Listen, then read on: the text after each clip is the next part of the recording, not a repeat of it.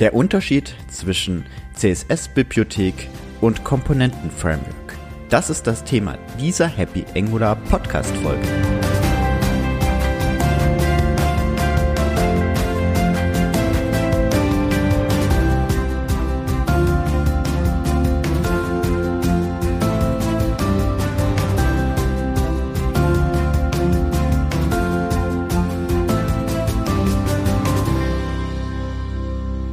Hallo und herzlich willkommen zu einer weiteren Ausgabe des Happy Angular Podcasts. Mein Name ist Sebastian Dorn und heute dreht sich um CSS-Bibliothek versus Komponenten-Bibliothek. Viel Spaß damit! Schauen wir uns erstmal die Ausgangslage an. Angular selber bietet uns Möglichkeiten, dem Dombaum mit den HTML-Elementen und CSS-Klassen zu manipulieren und auszuliefern. Wenn wir uns aber das Standardaussehen von HTML anschauen, ohne dass wir jetzt groß CSS dran setzen, dann sieht das ja nicht mehr zeitgemäß aus. Also das ist nicht aus der heutigen Zeit, sondern das ist an sich ziemlich altbacken, kann man schon sagen. Und deswegen wünschen sich die meisten Anwendungen, oder es ist grundsätzlich so, dass, ähm, dass man zusätzlich noch CSS mit dran setzt, mindestens, und wenn nicht sogar ähm, auch Komponentenbibliotheken einsetzt. Und darum soll es heute gehen, was jetzt wirklich die Unterschiede sind, wenn man eine CSS-Bibliothek in ein Angular-Projekt reinnimmt, versus wir verwenden eine Komponentenbibliothek oder Komponenten-Framework. So, erstmal ist der Hintergedanke, wir verwenden eins von den beiden, um einfach ein Look, Look, beziehungsweise vielleicht auch Look and Feel direkt in unsere Anwendung mit rein zu integrieren, ohne dass wir jetzt da groß Aufwand treiben müssen. Dann sieht äh, zum Beispiel eine Tabelle schön hübsch aus. Oder wir haben äh, bestimmte Formatierungen schon alles implementiert und es hat alles einen einheitlichen Look und dieser Look sieht jetzt nicht nach HTML 4 äh, Standard aus, sondern das ist mittlerweile in dem modernen Zeitalter angekommen. Gut, jetzt gibt es aber gewisse Unterschiede zwischen einer CSS-Bibliothek und einem Komponenten-Framework. Und dazu müssen wir uns nochmal anschauen, was macht denn eigentlich im Allgemeinen eine Angular-Komponente aus? Weil da beginnt dann, sagen wir mal, schon die Unterscheidung, was kann CSS-Framework leisten und was kann äh, oder kann erst eine Bibliothek aus Komponenten uns liefern. Und wenn wir uns anschauen, dass die Angular-Komponente an sich erstmal das Look, den Style einer Komponente ausmacht, aber auch Logik, also Fachlogik, Validierungslogik, vielleicht auch andere Logik beinhalten kann, Daten, oder Datenhaltung ist ja an sich in einen Service ausgelagert, aber irgendwie zeigt ja auch eine Komponente wiederum Daten an. Und eine Komponente hat ein gewisses Verhalten. So, jetzt schauen wir uns an, CSS-Bibliothek, die kann ausschließlich den Look bzw. den CSS-Code, sagen wir, manipulieren, also den Style. Deswegen diese CSS-Bibliothek kann ausschließlich den Style manipulieren. Schauen wir uns eine Tabelle an als Beispielkomponente. Die kann zeigen, hey, du verwende bitte den Rahmen. Verwende die Hintergrundfarben. Heb jedes zweite Element äh, in einer bestimmten anderen Hintergrundfarbe hervor. Es kann auch noch zusätzlich, es gibt in CSS äh, zusätzlich äh, bestimmte Zustände, Nutzerzustände wie Focused, Active, Hover, noch zusätzlich mit angeben. Also wenn wir mit dem Mauszeiger darüber gehen, dann gibt es den Hover-Zustand. Wenn wir das anklicken, beziehungsweise mit der Tastatur durchnavigieren, bekommen wir einen Fokus-Zustand und dann gibt es noch einen Active-Zustand, der auch nochmal separat mit eigenen äh, Farb- oder Look, sagen wir, Look äh, steuer, gesteuert werden kann. Das kann uns alles eine CSS-Bibliothek liefern. Aber Unterschied zu einer Komponentenbibliothek, die kann zusätzlich zu den Styles auch noch das Verhalten der Komponente steuern, beziehungsweise uns Konfigurationsmöglichkeiten anbieten, wie wir das Verhalten der Komponente anbieten können. Da gibt's verschiedene Bibliotheken. Wir werden nachher auf ein paar Beispiele eingehen. Jetzt erstmal der Unterschied. Wir bleiben bei dem Beispiel Tabelle. Also die Tabelle kann tupfend gleich aussehen. Genau gleich. Der, also der Look an sich ist nicht, muss nicht der Unterschied sein. Es ist jetzt eher dann im Verhalten. Wenn wir im Verhalten jetzt sprechen, können wir bei der Tabelle zum Beispiel, die kann zusätzlich äh, eine Filterung beinhalten in der äh, Komponentenbibliothek. Eine Filterung, das kann CSS uns nicht liefern. Oder eine Sortierungsmöglichkeit. Also wenn wir auf den Header klicken, auf den Header, dass dann zum Beispiel nach der Spalte 1 danach sortiert wird automatisch. Absteigend, aufsteigend, je oft man draufklickt, vielleicht beim dritten Mal wird die Sortierung komplett rausgenommen oder wieder anders umgedreht, je nachdem, wie man es haben möchte. Oder Pagination, falls wir eine riesengroße Liste haben äh, an Einträgen in einer Komponente, müssen wir uns da mit Gedanken machen, wie wir unseren Dombaum relativ schlank halten können, weil wenn wir zu viele Komponenten, ja, sagen wir, sagen wir Dome-Elemente in unserem Dombaum haben, dann wird die Seite inperformant. Das ist egal, welchen Browser wir nutzen. Das ist vielleicht beim Internet Explorer respektive Edge äh, etwas früher der Fall, wie es vielleicht beim Chrome ist, aber es macht wirklich keinen Unterschied aus, wenn ihr 10.000 Einträge darstellen wollt. Das geht bei allen Browsern schlecht. Deswegen, da muss man sich Gedanken machen. Pagination ist eins, virtuelles Scrolling, was ich auch schon mal vorgestellt habe, ähm, ist das andere. Das kann, sagen wir mal, schon eine Komponentenbibliothek euch mit integrieren, dass ihr euch darum gar keine Gedanken machen müsst. Das kann aber eine CSS-Bibliothek nicht. Wichtiger Unterschied. Und es gibt noch einen zweiten Unterschied. Ähm, warum man eine Komponentenbibliothek einsetzen möchte und keine CSS-Lib.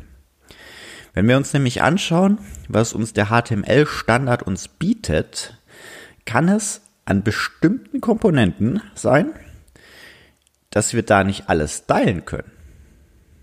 Betrachten wir mal ähm, die, die Checkbox. Also Komponente ist Input Type Checkbox.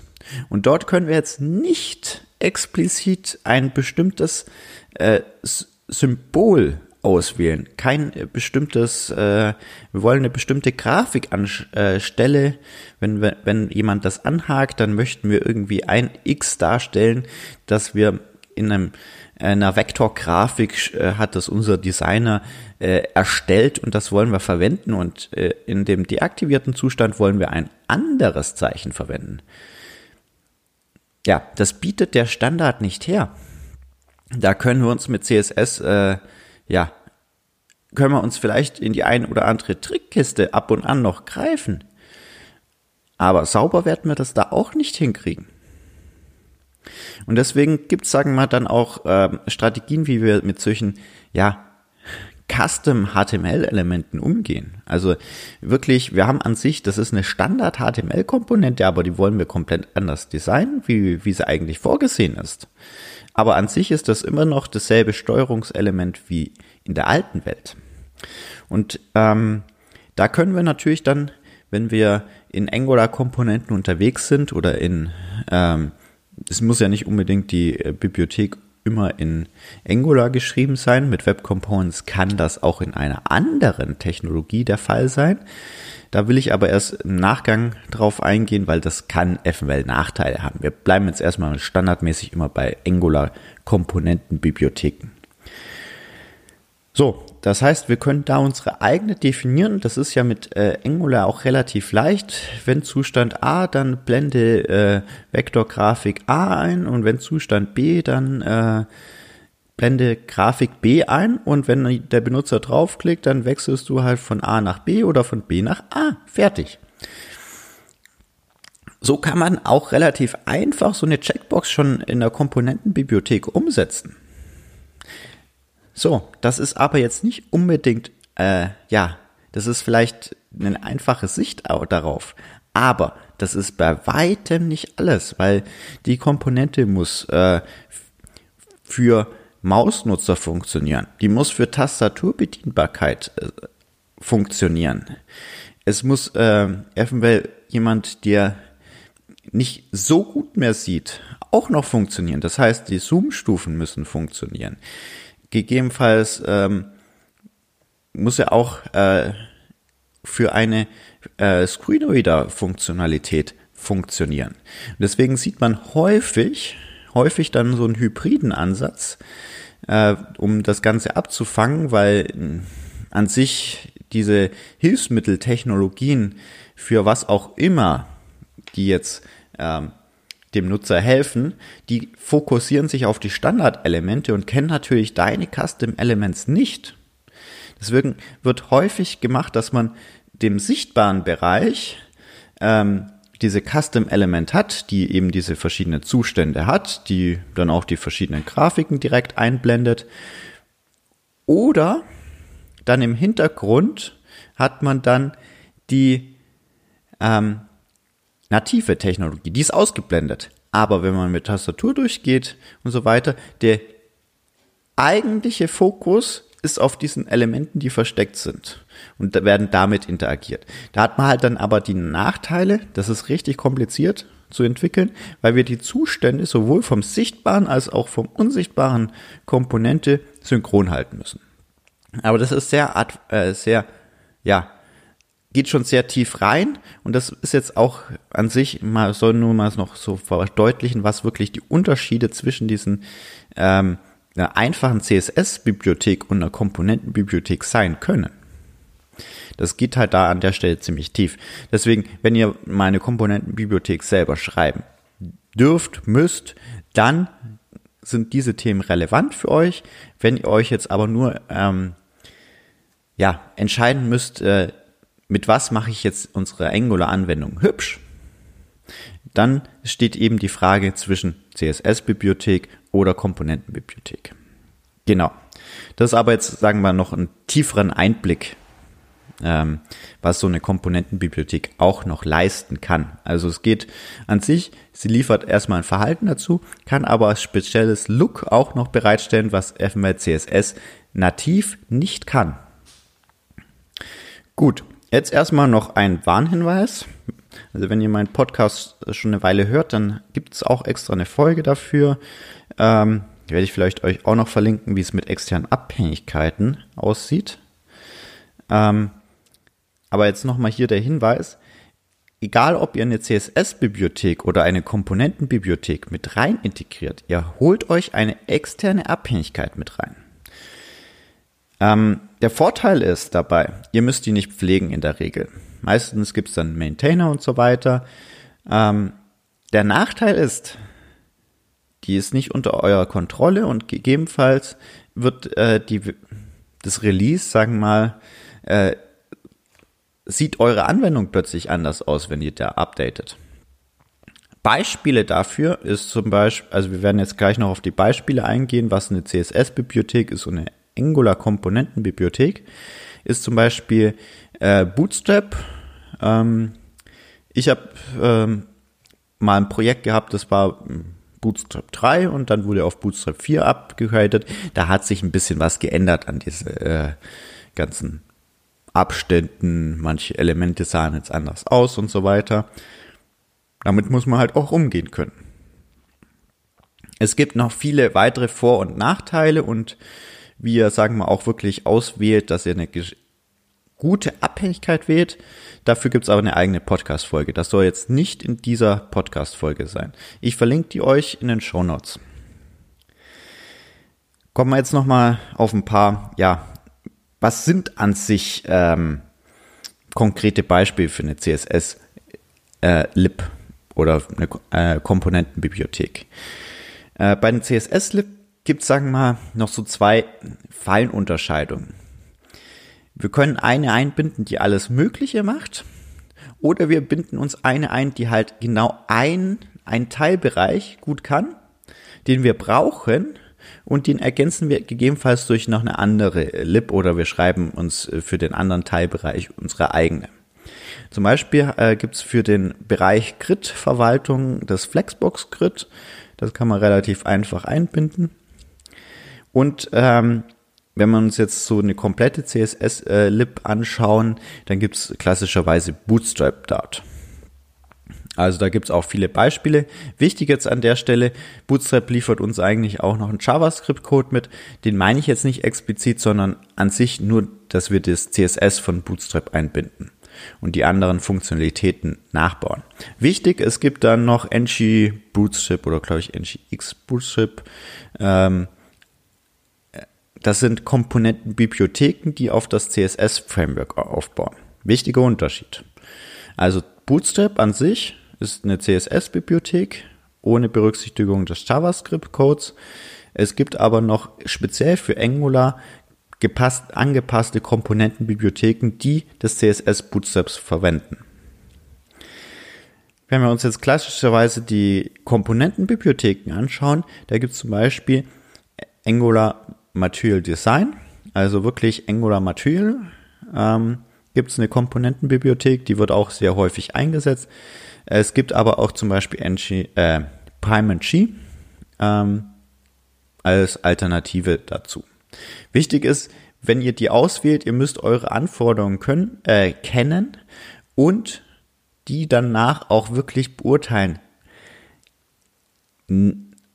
Haben die auch die Features, die wir brauchen? Also es geht nicht nur um die Komponenten, sondern haben die Komponenten auch die Qualität, die wir haben wollen? Und ist auch, sagen wir mal, das, äh, ja, manche sind eher Business, also Desktop orientiert, manche sind eher Mobile First orientiert ähm, erfüllen die auch schon eure Anforderungen, die ihr an diese Bibliothek stellt. Das kann, sagen wir, auch schon ein etwas aufwendigerer Prozess sein, vor allem wenn es um eine größere Anwendung geht. Genau, dann kommen wir nämlich eigentlich jetzt auch schon zum nächsten oder zum letzten Schritt. Wie wählen wir denn etwas aus? Also wann soll ich eher eine Komponentenbibliothek nutzen und wann soll ich lieber eine CSS-Bibliothek wählen? So, erster Hinweis.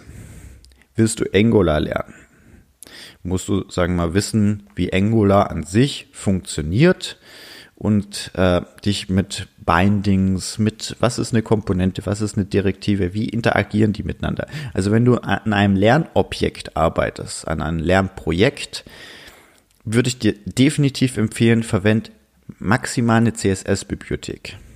Bei deinem Lernprojekt ist es meistens, ich sage meistens, nicht so entscheidend, wie gut das Ding aussieht, sondern dass du lernst, wie Angular funktioniert.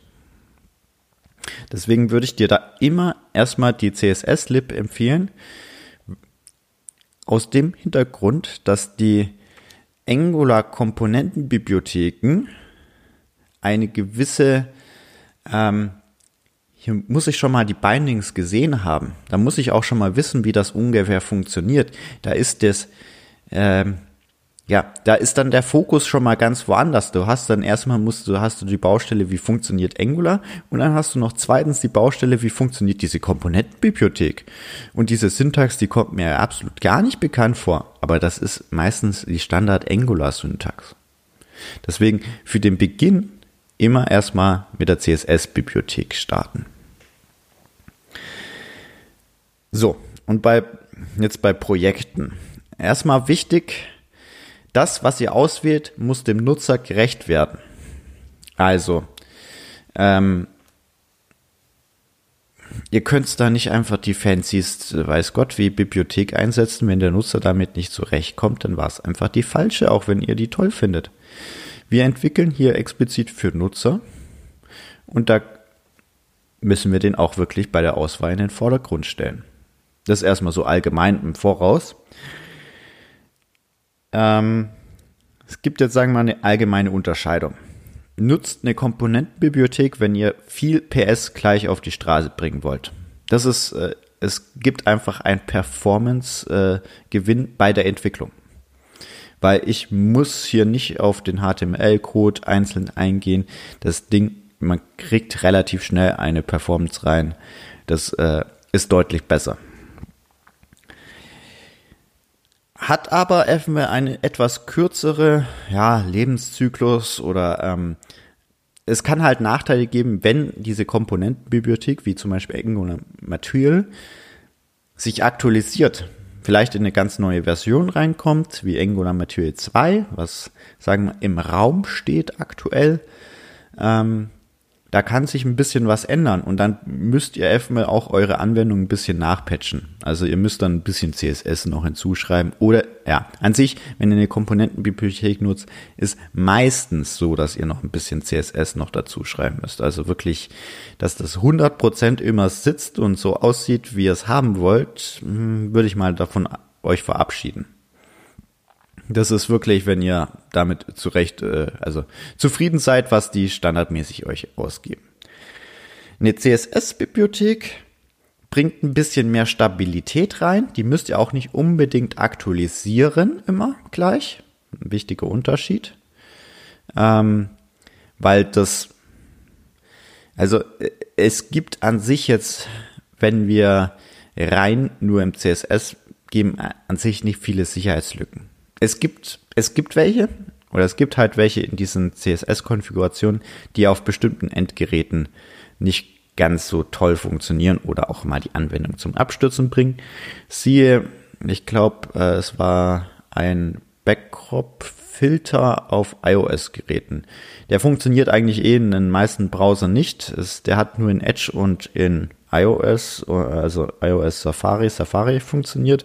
Und in Safari hatte einfach den Standard nicht richtig, äh, ja, er, erfüllt und hat einfach dann, de, ich glaube, äh, den Safari oder ich glaube vielleicht sogar auch das iPhone einfach zum Abstürzen gebracht. Ja, war sehr toll, wenn man auf so eine Webseite gegangen ist. Ähm, aber ich verlinke euch das vielleicht auch nochmal. Ähm, ja. Gut. Also, das ist so die Unterscheidung. Wenn ihr mehr Stabilität haben wollt, müsst aber halt dann mehr machen, ist dann weniger schnell im Projekt, dann ihr CSS äh, nutzen, aber ihr habt dann erstmal halt das Verhalten nicht. Also das heißt, ihr müsst eure eigene, also eigene Komponenten, die ihr vielleicht häufiger wieder verwendet, selber schreiben. So, noch ein Hinweis für größere Organisationen. Also ich sage jetzt mal größer wie äh, ab Mittelstand darüber hinaus.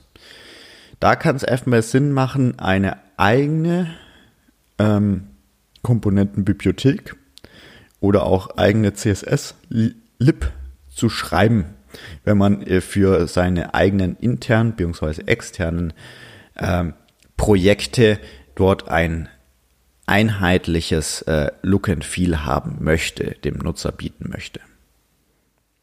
Ja, ähm, gut. Also, ich fasse nochmal die, ähm, ja, die fünf äh, wichtigsten Learnings äh, von dieser Folge, die ist jetzt doch auch schon etwas länger geworden, einfach mal zusammen. Ähm, das erste, der Unterschied bei einer CSS-Lib kann ich nur das Aussehen definieren. Und bei einer Komponentenbibliothek kann ich zusätzlich das Verhalten auch noch mit anbieten. Siehe Filterung, Sortierung bei einer Tabelle. Das zweite ist, es HTML Standardkomponenten können FML nicht alles. Das heißt, wir brauchen FML auch unsere eigene äh, Komponenten, die typisch, also die können nur in einer Komponentenbibliothek vorhanden sein. Drittens, es gibt ähm, Beispiele, zum Beispiel Flexbox für einen Teilbereich vom CSS-Bereich. Bootstrap ist ein Beispiel für eine CSS-Lib und ähm, Angular Material ist ein Beispiel für eine Komponentenbibliothek. Das sind jetzt auch alles die, wo ich auch empfehle. Primal hat, sagen wir, seine Stärken, hat aber auch Nachteile, die ich jetzt mal nicht erwähnen möchte. Ähm, der vierte Punkt. Zum Lernen verwendet ihr bitte eine CSS-Bibliothek, wenn ihr die Wahl habt, weil ihr dann euch mehr auf Angular direkt fokussieren könnt. Und fünftens, wenn ihr mehr PS, also mehr Entwicklungsfortschritt haben wollt, nutzt eine äh, Komponentenbibliothek, die euren Anforderungen genügt. Und wenn ihr mehr Stabilität, also wenn ihr eher ein langfristiges Projekt habt, mag es eventuell sein, äh, sinnvoll sein, eine CSS-Bibliothek mit eigenen Komponenten zu schreiben. So viel dazu. Ich wünsche euch äh, eine schöne Woche. Ich hoffe, es war was Tolles heute wieder für euch dabei. Ähm, ich würde mich freuen, wenn dir der Podcast gefällt, wenn ihr mir auf iTunes eine 5-Sterne-Bewertung gibt. Alles unter 5 Sternen ähm, ist, sagen wir mal, ja, schlecht. Deswegen äh, gibt mir eine 5-Sterne-Bewertung. Ähm, und viel Spaß beim Programmieren und bis dann, euer Sebastian. Ciao!